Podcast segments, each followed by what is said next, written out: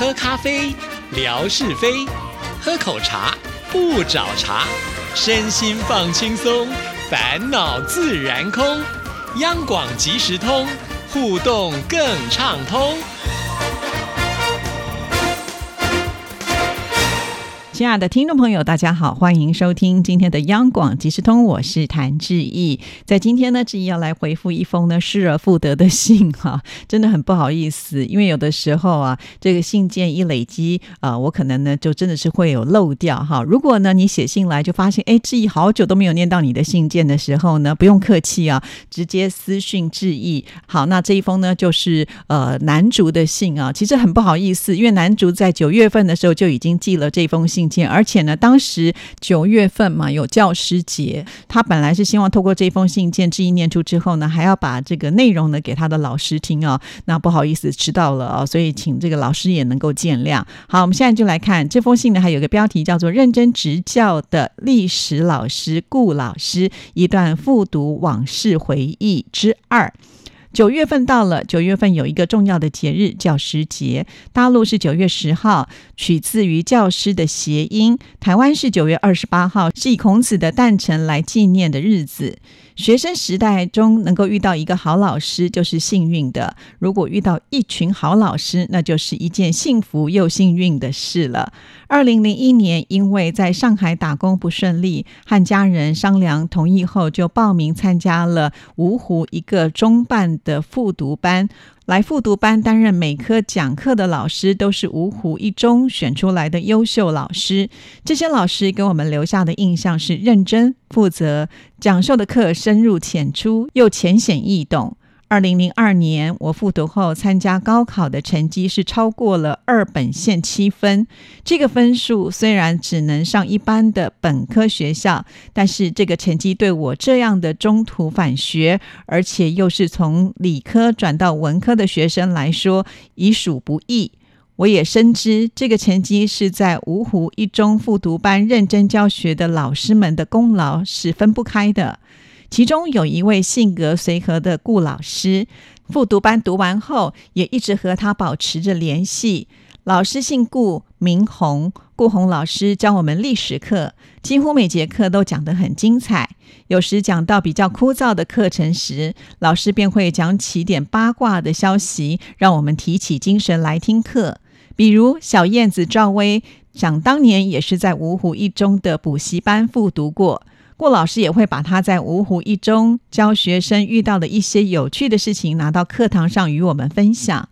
顾老师知道复读的生活很苦，学习压力也很大，老师便经常的会在课堂上鼓励我们：苦不苦？想想红军两万里。当时有的任课老师会在课堂之外收费带学生辅导功课，会出一些额外的试卷来巩固自己的成绩。当时的我有点心急，也很想提升自己的成绩。有一次下课后就问顾老师有没有带学生，我也想报一个。他告诉我不用的。有什么不懂的问题，下课后来到教师休息室问他就可以了，不需要另外报班。于是平常有什么不懂的题目或问题，我就下课后去教师休息室找顾老师。顾老师每次也很认真的来为我解答。有一次想到一个记不太清的历史朝代的顺口溜，只记得里面一句话是“南北两朝死对头”，就去问顾老师。老师当时也不知道。过了几天，顾老师拿着一张写好的顺口溜的便条给我，那也正是我要找的答案。顾老师把我们这个复读班半路出家的学生当做他教过多年的学生来看待。学习和生活当中，难免也会遇到一些纠结或者是困扰的事情。我也经常会发消息和顾老师说一说，老师也是不厌其烦的从我的角度来帮我分析事情的原委，并给出一些建议。二零零四年上大学的我，打算做一个长途骑行，提前告诉了老师。顾老师发来信息，问缺不缺路费。为了不多打扰老师，我便回复不缺路费的。二零零四年八月，路过芜湖，顾老师还特别约当年复读班的几个学生，请我们这些穷学生在饭店吃了顿丰盛的。工作不顺利的时候，顾老师也会帮忙关注着就业的讯息，说某某单位有招聘，你要不要来试看看？毕业之后有几年还一直单着，顾老师有意无意也会问问自己的感情状况。过年时也会发来讯息，委婉的提醒我这个大龄的单身青年，今年老师交给你一个任务，早点找到女朋友。时间过得真快。从芜湖一中的复读班都毕业二十二年了。二零二二年，顾老师从芜湖一中的教学岗位上光荣退休。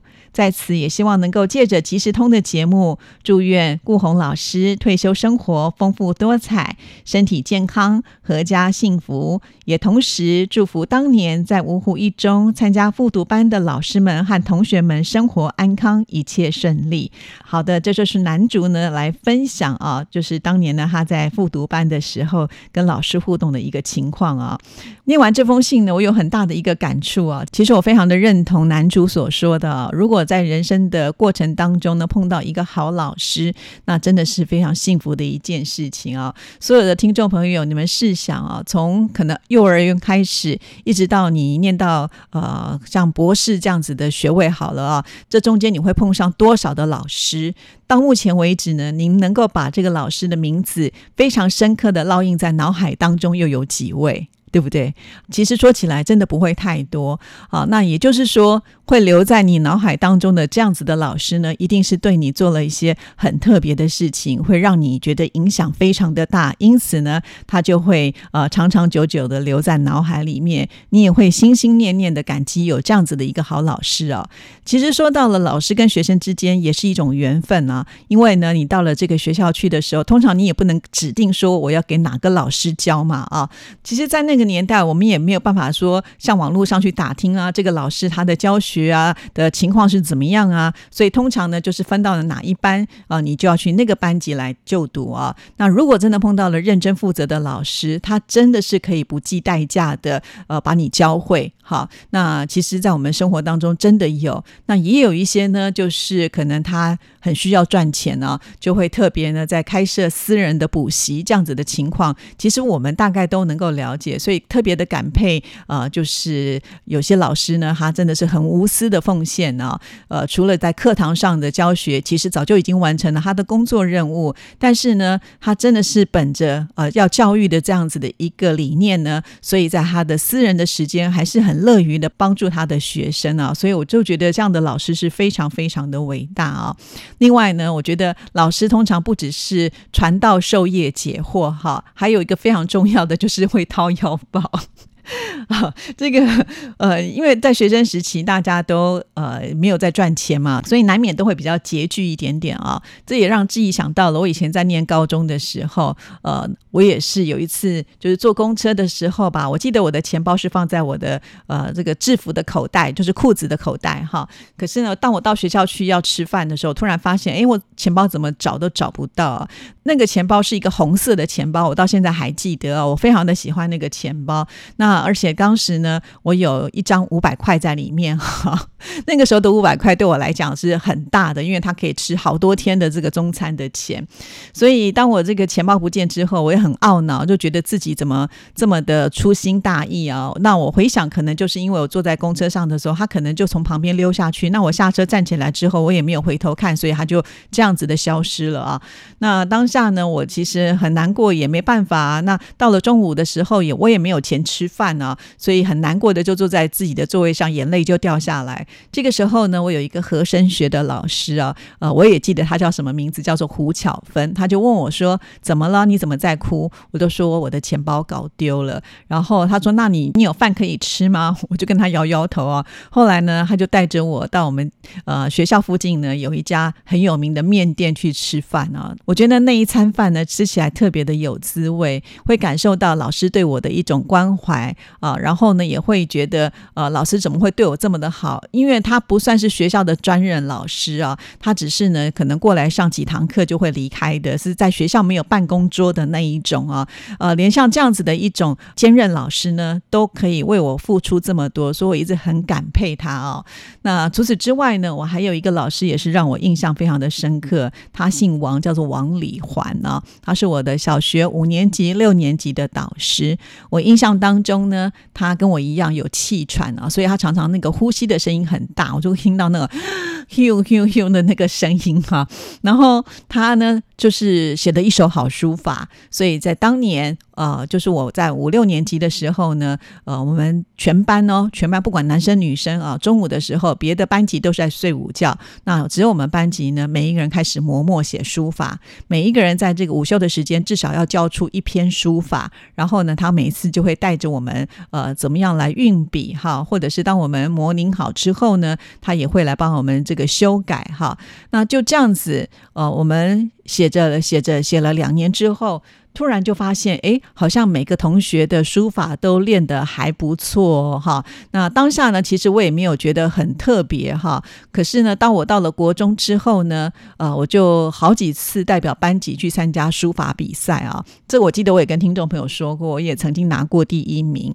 那个对我来讲呢，我会觉得说啊，其他班级都在睡午觉，我们都被牺牲掉了哈。要写那个书法，然后班级都臭臭的，因为磨那个墨啊，那个墨汁。呢就呃会有味道嘛，好，就觉得呃常常都是脏脏臭臭，有的时候衣服还会滴到那个墨汁啊，不好洗啊，所以身上都会有那个呃洗不干净的墨汁的感觉啊，所以我都觉得我们班不是一个很干净的班级啊，就是在衣服上啦，或者是味道上啦，都会有这样子的一种呃我们自己觉得不是那么好的感觉，可是却没有想到，我觉得他对我的影响是很大的啊。从此呢，我就会觉得，哎，我有一个东西好像还不错，我也很喜欢写书法，而且我觉得在写书法的过程当中，你可以练习静心哈，因为书法你不会求快嘛。老实说，我觉得它就是一种呃中国功夫呢。因为呢，有的时候你稍微用一点力气，或者是当你这个笔悬空的时候，真的是需要一点点的这个呃气功的那种内力在哈，你才可能把它给展现的非常的好啊。所以就是因为呢有这样的老师啊，他无私的奉献啊，就牺牲自己的时间陪着。学生呢，能够呢培养出一个兴趣吧，哈。那我也相信他在呃叫我们练习的时候，并不是希望我们其中有谁能够成为大书法家，因为他从来也没有跟我们这样子的一个压力啊。我反倒是觉得他可能希望我们在练习呃写书法的过程当中，去领略写书法能够带给我们什么样的好处吧。其实他从来没有明讲啊，但是呢，等我回过头来看这一切的时候。突然发现，哇，其实写书法它的好处是很多的。我举一个例子来说，我曾经呢访问过一位耳鼻喉科的名医啊，那当时呢他就跟我说啊，他平常闲暇无事的时候会练习写书法啊，我就觉得很好奇啊，一个功成名就的医生了啊，就是名医了，他为什么要练书法呢？他跟我说啊，因为呢有些病患他们必须要开刀，尤其是耳朵有问题的时候，他说啊，这个耳朵有问题的话，那个开的刀啊，呃，都是非常非常的细微，所以呢，他必须透过练书法来做他的手部的稳定性的练习。我听到这里的时候，我就觉得哇，原来练书法还有这样子的一个功能哦。因此呢，我更感佩我的老师啊。所以像呃顾红老师这样子啊，这么的认真的教学，其实我觉得啊，他应该桃李满天下了。而且呢，他教出的这些学生，我相信呢，现在都已经是这个国家的栋梁哈。你看，包括我们的男主是这么的优秀啊，即便呢已经工作了一段时间，但是呢，他还是呃不断的上进，精益求精啊。现在呢，甚至在攻读研究所，而且呢，也是。一次就能够考上了，不需要复读了。其实我真的觉得呢，这是有关联性的啊。因为在青少年那个阶段呢，人的性格还没有办法非常的稳定下来，甚至呢还是非常的彷徨啊。因为你还是要面对考试，你也不知道你是不是能够考取哈。所以在那个阶段，如果老师给你了很大的信心，而你也在老师身上呢找到了学习的方法，甚或是呢你可以非常的安心。当你有疑问的时候，总有一个人在。那里可以帮你解决问题哈，呃，包括终身大事他都包了。在这里，我只能说男主你太幸福了啊，能够碰到这么好的老师。顾红老师呢，对呃整个社会来说呢是贡献非常良多的，所以呢，志毅在这里也要祝福你啊。虽然已经退休了，但是我相信您的影响力还是会不断的继续延伸。好了，今天节目时间到，就在这里跟您说声再见喽，祝福您，拜拜。